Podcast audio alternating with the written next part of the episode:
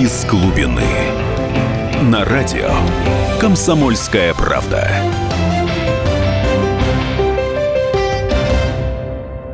Здравствуйте.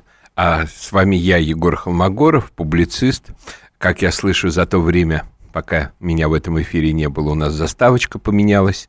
Но содержание программы «Из глубины», оно прежнее. Это обсуждение основных актуальных событий недели, как бы того, что нас волнует, то, что нас заставляет переживать, то, что вас заставляет периодически нам звонить. Наш студийный номер телефона 8 800 297 02. Ну, начнем. Начнем, наверное, как бы с такой весьма грустной, весьма напряженной темы сегодняшнего дня.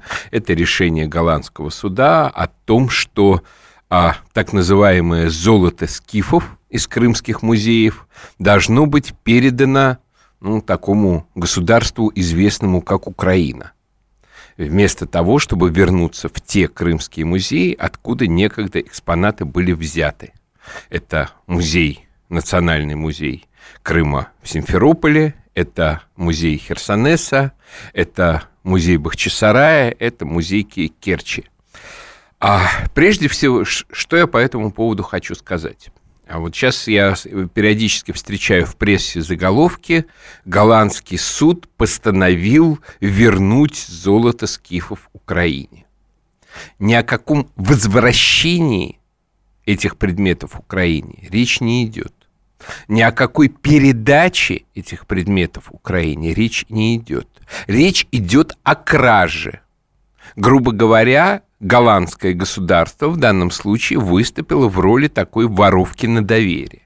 Почему? Потому что в свое время крымские музеи отправили эти уникальные артефакты, потом мы еще поговорим, что именно это за артефакты, на выставку сначала в Германию, потом в Голландию, совершенно не предполагая, что кто бы то ни было может их украсть.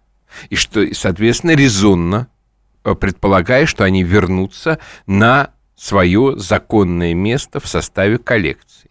То, что там государство, известное под названием Украина, а, постановило, там, приняло какой-то закон по поводу того, что а, по закону все музейные предметы на территории этой Украины принадлежат государству, ну, начнем с того, какое там государство мы все очень хорошо видим, вряд ли можно назвать это государством. Ну, и закончим тем, что вообще-то это противоречит международной практике, это противоречит международному праву в области музеев. Музею, а коллекция принадлежит музею, а не государству. Она не должна быть ни в коем случае разрушаема. Соответственно, сейчас голландские власти постановили фактически разрушить коллекции крымских музеев в интересах государства Украины. То есть это грабеж. Это грабеж, в котором, к сожалению, как бы наша сторона в виде нашего российского государства проявила какую-то косность, инертность, возможно, связанную с тем, что хотелось как-то а, не, не очень злить голландское правосудие, которое одновременно принимает решение по делу ЮКОСа. Не, не очень хотелось их злить в связи с тем, что у нас фактически там в заложниках а, а часть коллекции Эрмитажа, так называемый голландский Эрмитаж. Не очень, конечно, понятно, зачем он там нужен, но вот, тем не менее, у нас есть такое. В результате а, и, на мой взгляд, совершенно недостаточное внимание наше государство уделило защите и отстаиванию коллекций крымских музеев. Отсюда вот такое печальное решение голландского суда, которое, по счастью, еще может быть оспорено.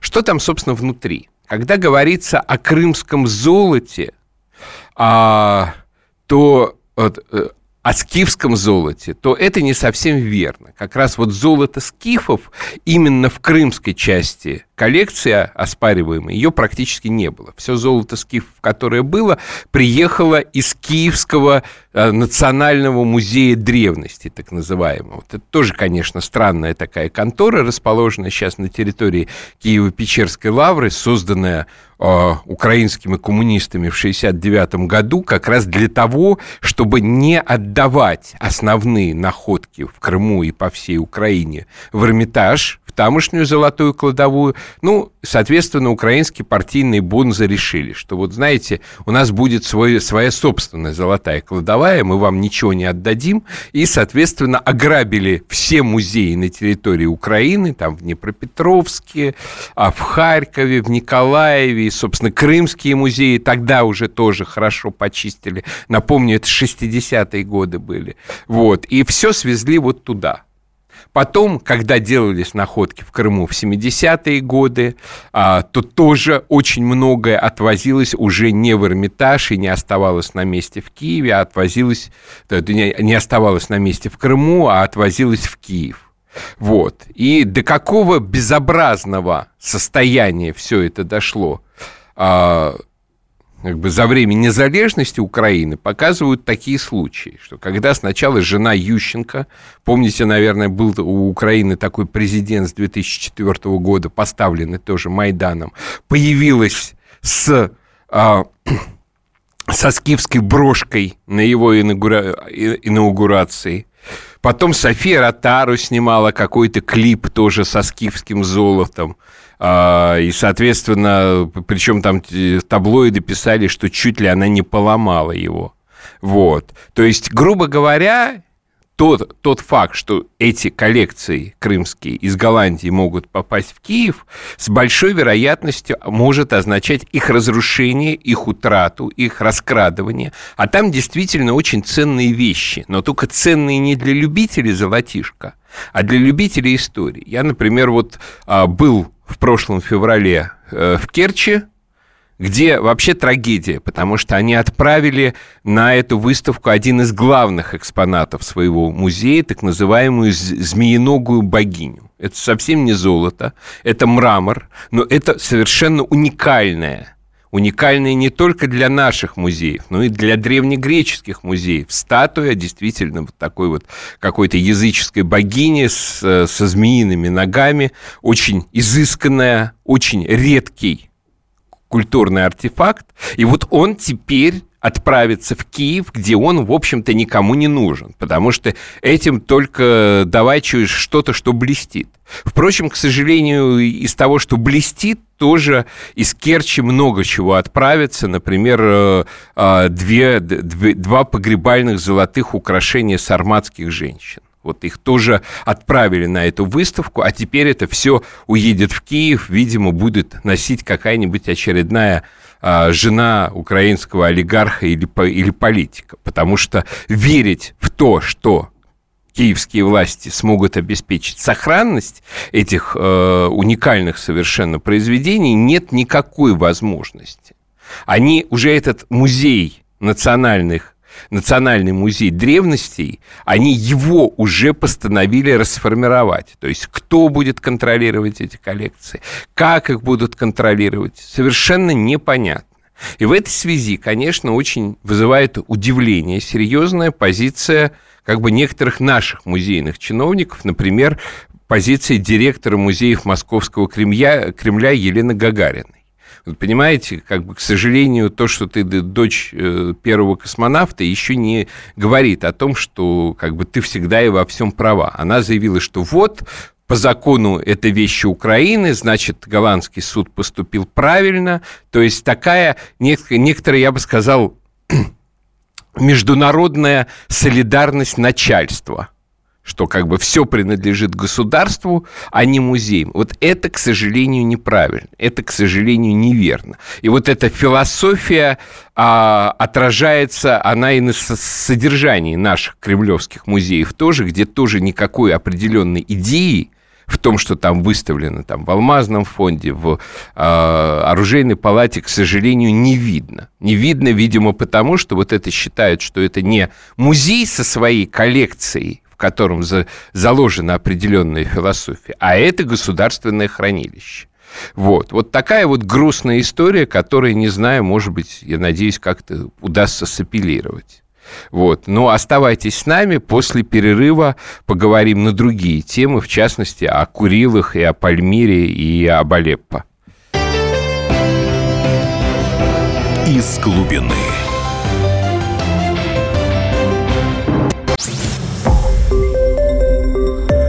Радио «Комсомольская правда». Более сотни городов вещания и многомиллионная аудитория.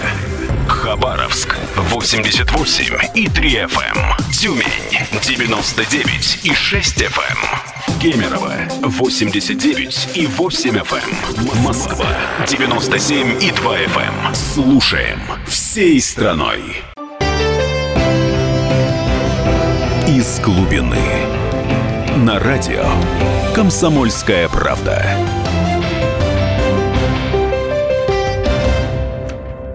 Здравствуйте всем, кто к нам присоединился.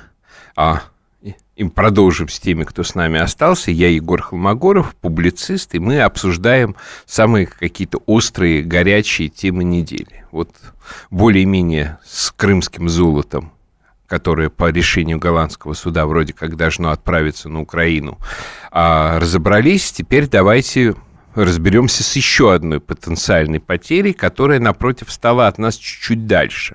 Это, возможно, вероятность потери нами четырех или хотя бы двух островов э, Южных Курил.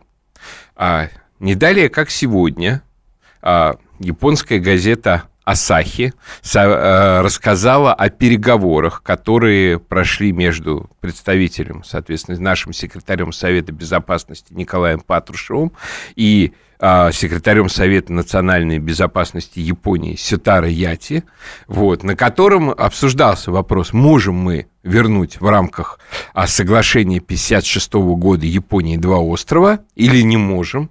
Вот. И японцы, в общем, можно сказать, публично совершили как бы такой достаточно известный у себя в стране ритуал, который называется сипукку.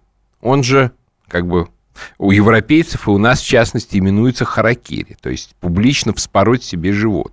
В общем, они фактически сделали именно это, заявив, что в случае если острова будут переданы, а, они автоматически подпадают под договор о гарантиях безопасности между США и Японией, и, соответственно, там вполне могут появиться военные базы.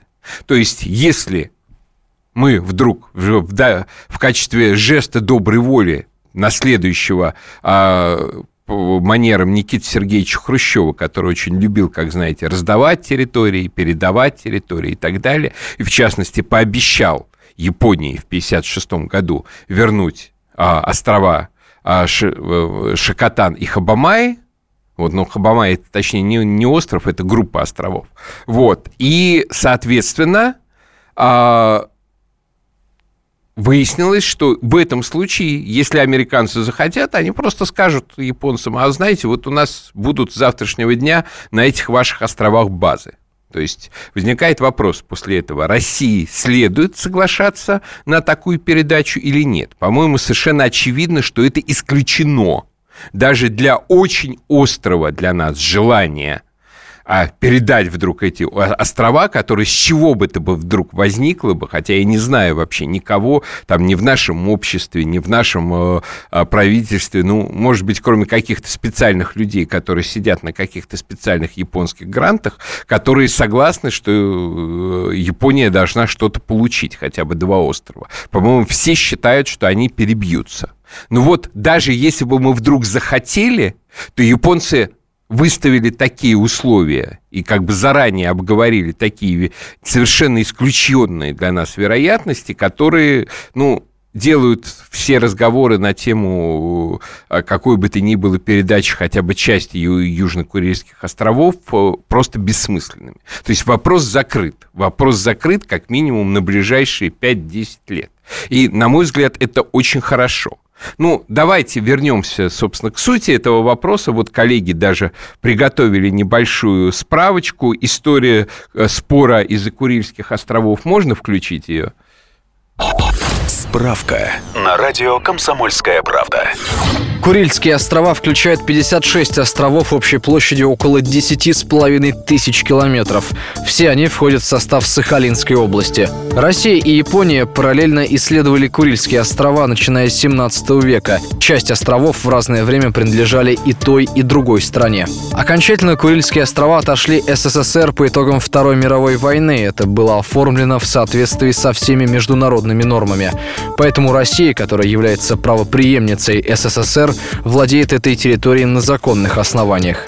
Япония оспаривает право на Южные Курилы, острова Итуруп, Кунашир, Шикотан и группу Хабамаи.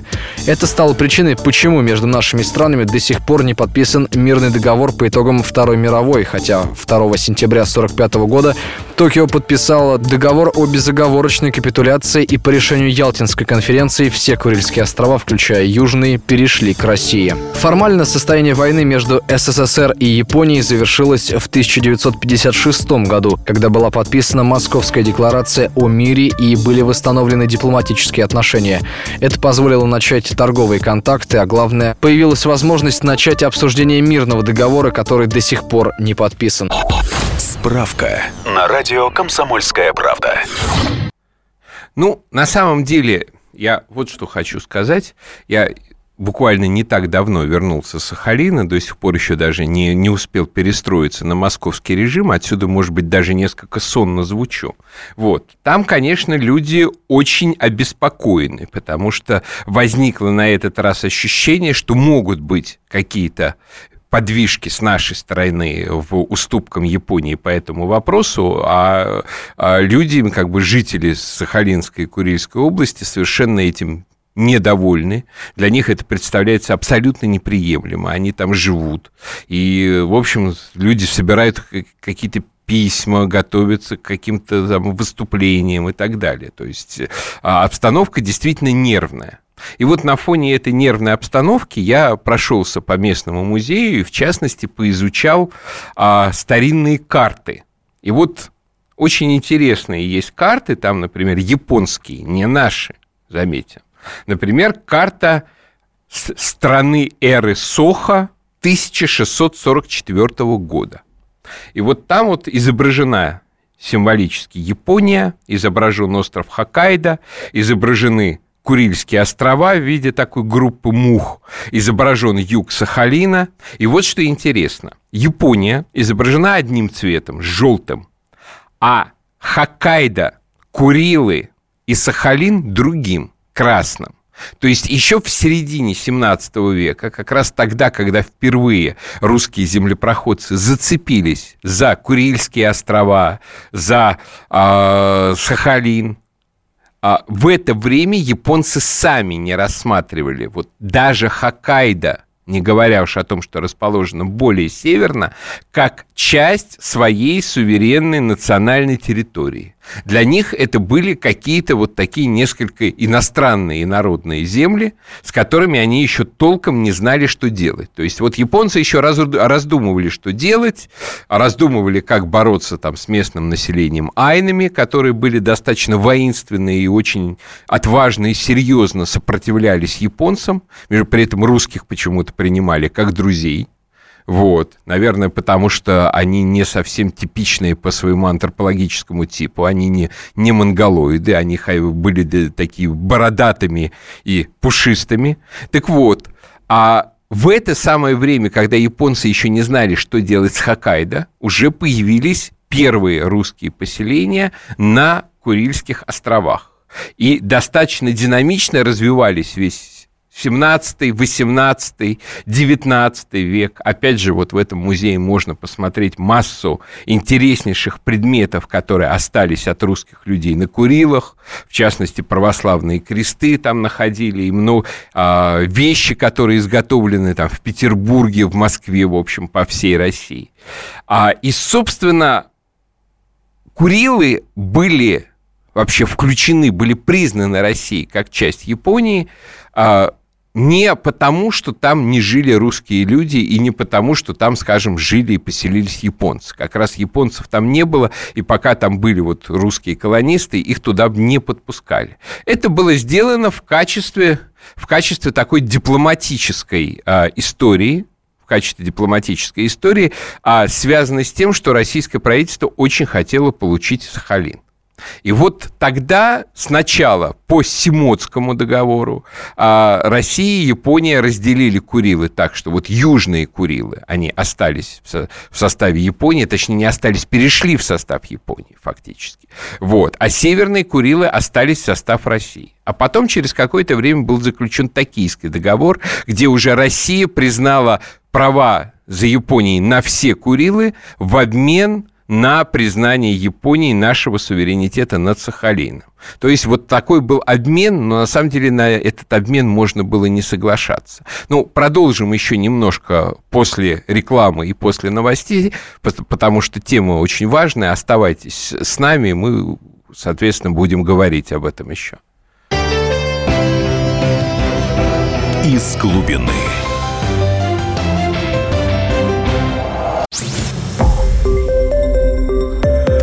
Радио «Комсомольская правда». Более сотни городов вещания и многомиллионная аудитория. Ставрополь 105 и 7 FM. Эм. Севастополь 107 и 7 FM. Эм. Калининград 107 и 2 FM. Эм. Москва 97 и 2 FM. Слушаем всей страной. Из глубины. На радио «Комсомольская правда».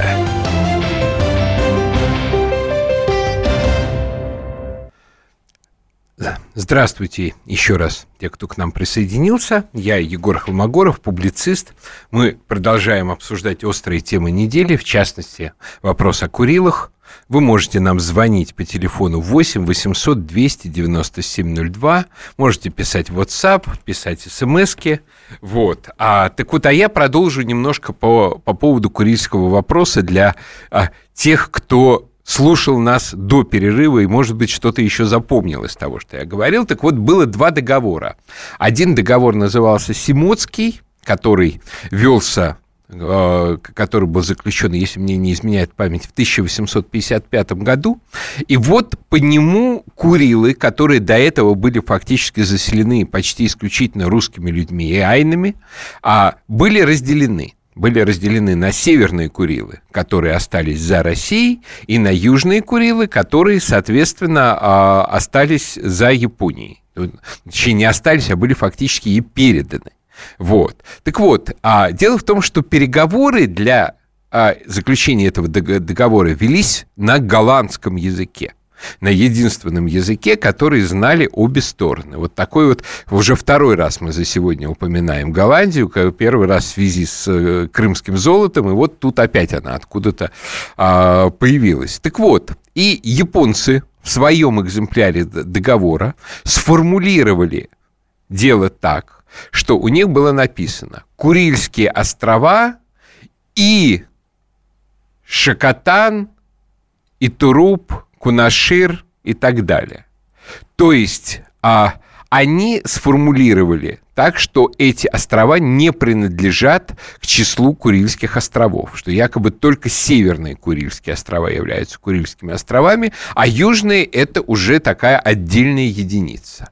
Потом на время это потеряло актуальность, потому что в 70-м году по новому Токийскому договору а Россия уступила Японии все Курилы уступила в обмен на то, что Япония признала за Россией безусловные права на Сахалин. То есть мы, мы перестали как бы спорить с Японией, чей это остров. Э, Сахалин признали нашим, Курилы признали японскими.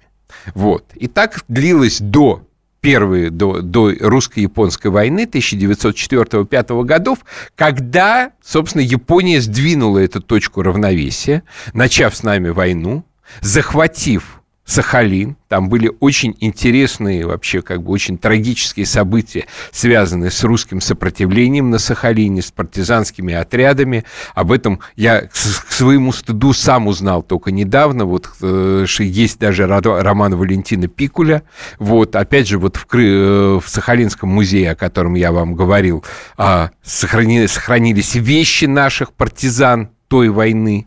И рассказывается грустная история о том, что когда их все-таки японцы захватили в плен, они их всех просто перебили. Вот настолько подло они поступили при захвате Сахалина. И, конечно, удивительно в этом связи то, что хотя бы половину Сахалина – графу Витте, который вел переговоры э, с Японией, удалось сохранить по итогам вот э, э, этой войны. Его, его, конечно, травили в тогдашней либеральной прессе, назвали граф полусахалинский, но с учетом того, что японцы полностью тогда оккупировали Сахалин, это, в общем, была, конечно, крупная дипломатическая победа его.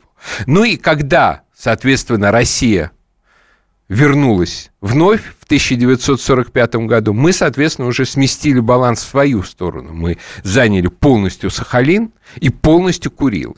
И по итогам Второй мировой войны, конечно, это все наше национальное достояние. И вообще разговаривать здесь совершенно не о чем. То есть нет с нашей стороны, с нашей точки зрения, никакой территориальной проблемы – там Курил или Южных Курил или чего-то еще. И не должно быть, потому что как только мы начнем об этом разговаривать, то дашь палец, тут же откусит руку. Тут же вспомнит о границах э, на 45-й год, о границах по итогам русско-японской войны, тут же начнут вспоминать древние договоры 19 века и начнут докапываться, что, не, что хоть что-нибудь нам, но еще да отдайте. То есть, ну, в принципе, э, экстремисты в Японии настроены так, что и Сахалином отдайте, да еще желательно целиком. Вот, то есть понятное дело, что здесь вообще не может и не должно быть никаких диалогов, и, на мой взгляд, диалог должен быть только с позиции силы. Но на наше несчастье в 1956 году Через два года после того, как он перегнал Крым из состава РСФСР в состав Укра... Украинской ССР, а Никита Сергеевич Хрущев еще и подписал декларацию о, о прекращении войны с Японией. И по этой декларации он действительно пообещал им э, остров Шакатан и группу островов Хабам... Хабамай. То есть эта декларация до сих пор не выполнена, в том числе из-за агрессивной достаточно позиции японской стороны, которой этих двух островов мало. Но вот тут в последнее время как бы с, нашей стороны начало звучать, ну вот давайте на этом сойдемся. Давайте мы отдадим вам вот эти а, два ну, не, не острова, потому что Хабама – это группа островов, а территориальных комплексов, ну и тогда как бы вопрос закроется окончательно. Слава богу, японцы на это не согласились. Молодцы, вот я им просто аплодирую, что они на это не согласились, а вместо этого еще начали нас пугать а, базами американскими на этих островах, потому что это делает для нас категорически неприемлемым вообще постановку вопроса о какой бы ты, о каких бы ты ни было, там, в самом широком смысле, доброй воли территориальных уступках. И давайте на, уже закроем этот вопрос навсегда. Потому что на самом деле он скоро закроется автоматически, потому что, ну, а Япония уже прошла пик своего расцвета, прошла пик своего могущества, который пришелся на эпоху японского экономического чуда после Второй мировой войны. И сейчас, в общем, это постепенно слабеющая и даже в каком-то смысле беднеющая страна. Им, конечно, высоко падать, потому что у них хорошие накопленные стартовые позиции, но, тем не менее, это страна, уступающая Южной Корее, уступающая Китаю, она постепенно все больше и больше становится достаточно маргинальным игроком в мировой геополитике. И, соответственно, с какой радости их кормить какими-то территориальными уступками с нашей стороны, совершенно непонятно. То есть давайте просто забудем этот вопрос, благо японцы дали все а, основания для этого сегодня – а, и, а там через 10-15 лет увидим, что будет. Я думаю, что Япония уже будет особо никому не интересна. Что у нас еще есть из таких грустных, печальных тем? Как бы, ну, как бы сложные события в Сирии. Сложные события в Сирии, события неоднозначные. Собственно, однозначное событие состоит в том, что войскам Асада удалось взять Алеппо, то, то, что там осталось уже какие-то локальные очаги сопротивления, они ничего из себя серьезного уже не представляют. Тем самым закончилась длившаяся 4 года грандиозная битва когда город был разделен на части между асадовскими войсками и вот э, этими джихадистами. Причем сначала асадовцы были в окружении, потом они эту ситуацию исправили, а сейчас уже с помощью иранских добровольцев, с помощью а, наших советников, с помощью наших ВКС а, удалось полностью сначала блокировать, потом этот котел ликвидировать в Алеппо. То есть тем самым на стратегическом уровне война а, сирийцев против вот этого запущенного джихадистского движения, запущенного прежде всего американцами, Саудовской Аравией, Катаром, она, можно, можно сказать, выиграна но, к сожалению, не... И именно поэтому, собственно, так отчаянно истерит сейчас западная пресса, выдумывают какие-то безумные истории про убитых сотни мирных жителей э, и так далее. То есть они пытают, кто-то уже договорился до того... А, турецкий министр, что интересно, турецкий министр, они, конечно, изображают дружбу с нами, но кинжал за спиной держать не забывают. Вот. А турецкий министр заявил, что, в общем, в Алеппо происходит крупнейший геноцид за последние сто лет. Это выглядит очень забавно с учетом того, что в 2015 году было ровно сто лет жесточайшему геноциду, который Турция устроила в отношении а, населения Османской империи, армянского населения. То есть геноцид армян отправ... вспомнили в прошлом году, но Теперь получается, что крупнейший геноцид, видимо, после того был в Алеппо. Интересно, что на эту тему скажет государство Израиль, в котором как-то вспоминают все-таки э, крупнейший, действительно, один из крупнейших, наверное, геноцидов в истории. Это истребление евреев Гитлером в ходе Второй мировой войны. То есть, в общем, турки договорились до совсем уже каких-то странных вещей, но это понятно, потому что они все-таки совсем не рассчитывали на то, что Асад не просто усидит, но и отвоюет большую часть своей страны обратно. Но, к сожалению, все как бы проходит не совсем гладко, потому что одновременно с освобождением Алеппо э, потеряли Пальмиру потеряли Пальмиру, причем это очень обидно, это очень обидно для России. С точки зрения чистой военной стратегии, Пальмира – это, в общем, третьестепенный фронт, где ничего существенного, в общем, не происходит. Но с точки зрения престижа, и прежде всего престижа России, это был, в общем, в Сирии пункт номер один. Почему? Потому что там находится, в общем, один из крупнейших в мире памятников античной древности. И когда мы входили в Сирию, один из э, как бы наших пунктов был то, что мы спасаем уникальное культурное наследие от уничтожения варварами. А перед этим действительно игиловцы уничтожили на территории Пальмиры несколько наиболее выдающихся хрестоматийных памятников. Я учился по учебнику истории древнего мира, где, собственно, была изображена арка Пальмиры, которая уничтожена была игиловцами. Вот. Мы Пальмиру освободили, уже начались какие-то определенные работы по ее восстановлению, по восстановлению этих памятников, провели такой как бы шумный на весь мир достаточно а, концерт этим летом в амфитеатре Пальмиры. То есть для нас, для России это стало точкой престижа. И вдруг бац, и эта точка престижа потеряна.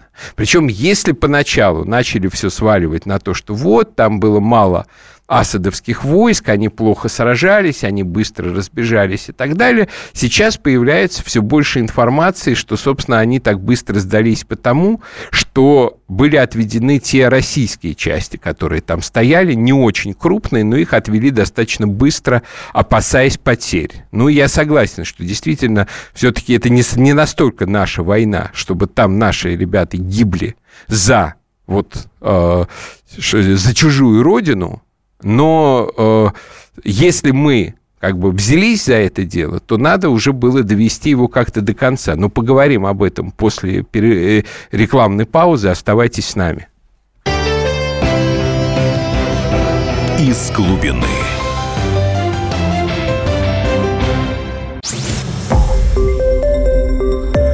Радио «Комсомольская правда». Более сотни городов вещания – и многомиллионная аудитория. Хабаровск 88 и 3 FM. Эм. Челябинск 95 и 3 FM. Барнаул 106 и 8 FM. Эм. Москва 97 и 2 FM. Эм. Слушаем всей страной. Из глубины. На радио «Комсомольская правда». Ну и снова здравствуйте, я Егор Холмогоров. Вот тут услышал про исторические хроники. А, у нас теперь каждый, куда ни плюнь, всюду историки.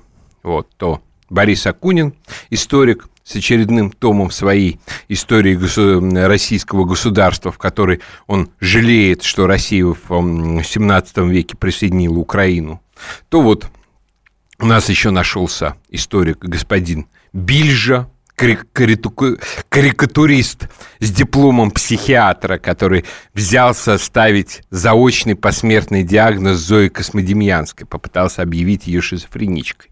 Вот. Ну, не говоря о том, что это откровенное негодяйство, это еще и клиническое совершенно невежество, потому что он строил все рассуждения на том, что вот, оказавшись на подиуме, это он так назвал а те ящики, которые ей подставили под ноги, пока, когда вешали два ящика из-под макарон. Вот такой у, у них вот теперь подиум.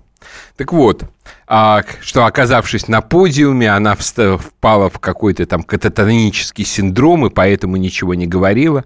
Хотя как раз перед смертью, перед казнью Зоя Космодемьянская говорила очень много. Именно эти ее слова оставили, остались в памяти людей, именно поэтому потом жители деревни Петрищева начали рассказывать журналистам правды о том, что, что эта девочка говорила перед казнью. Вот. Именно поэтому на, этом, на этой основе а, была написана статья, которая прославила ее и которая внесла ее в легенду.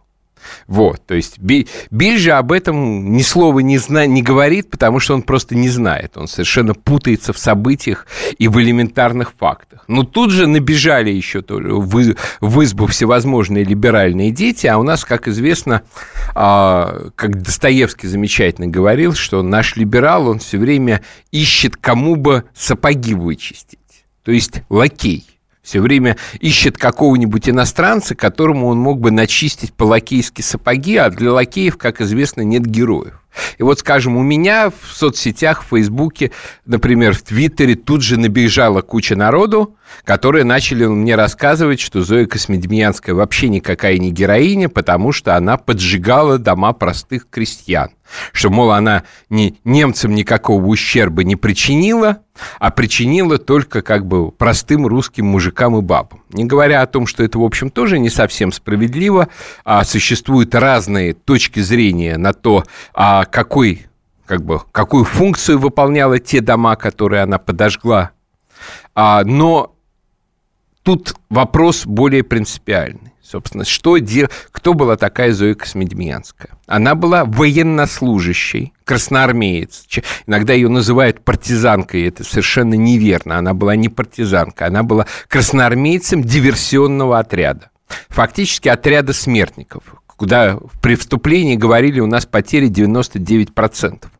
И вот она, и Вера Волошина, и еще несколько человек, героев тоже вот в этот отряд пошли.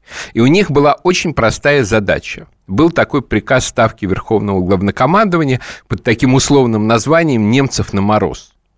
Его идея состояла в том, что в приграничной полосе и вдоль крупных шоссейных дорог, сжигать по возможности все жилье для того, чтобы немцам просто-напросто негде было ночевать, чтобы не было а, возможности адекватно обогреть немецкие пополнения, шедшие на фронт, раненых, которых эвакуировали с фронта, и тем самым очень серьезно осложнить их маневр войсками, в общем, в решающей фазе битвы за Москву, которая началась 15 ноября. А Зою, напомним, напомню, казнили 18 ноября. И немцы были остановлены всего в 25 километрах от деревни Петрищево, где разыгрались вот все эти трагические события. Их остановили под Кубинкой.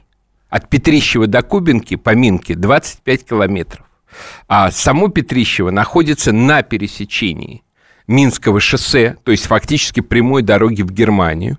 И вот, ну, сейчас это превратилось э, в большое московское кольцо А108. Вот, тогда это были несколько более локальные дороги, но тем не менее, это были дороги, которые позволяли распределять немецкие пополнения по линии фронта. То есть это был принципиальный, крупнейший для немцев логистический пункт.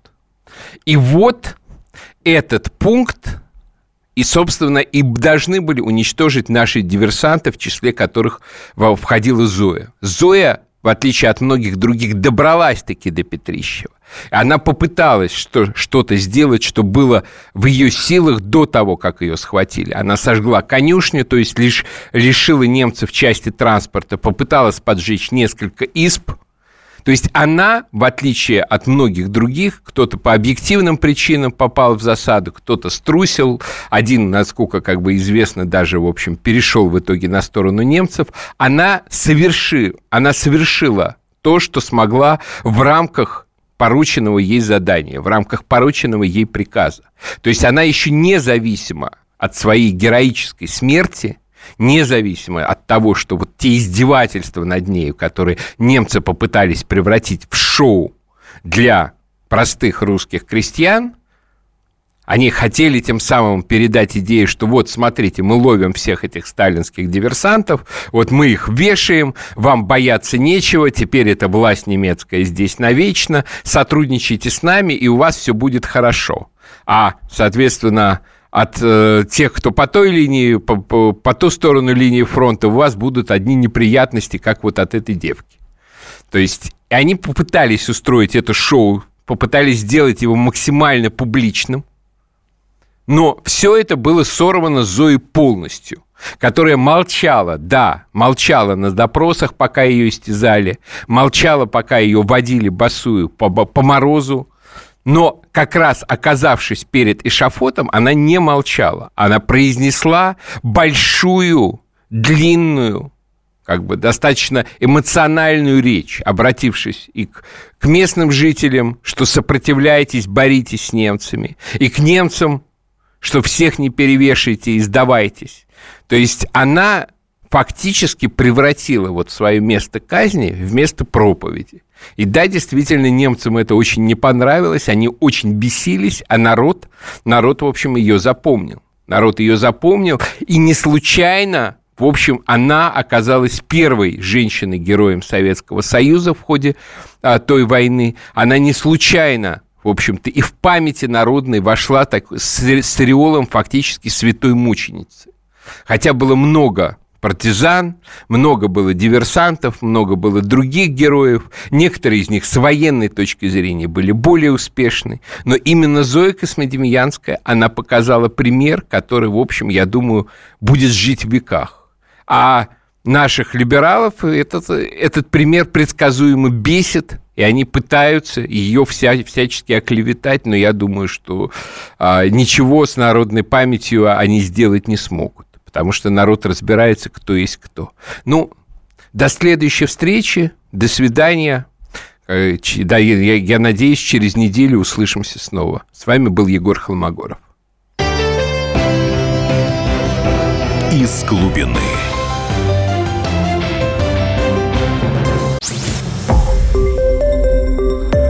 Радио «Комсомольская правда».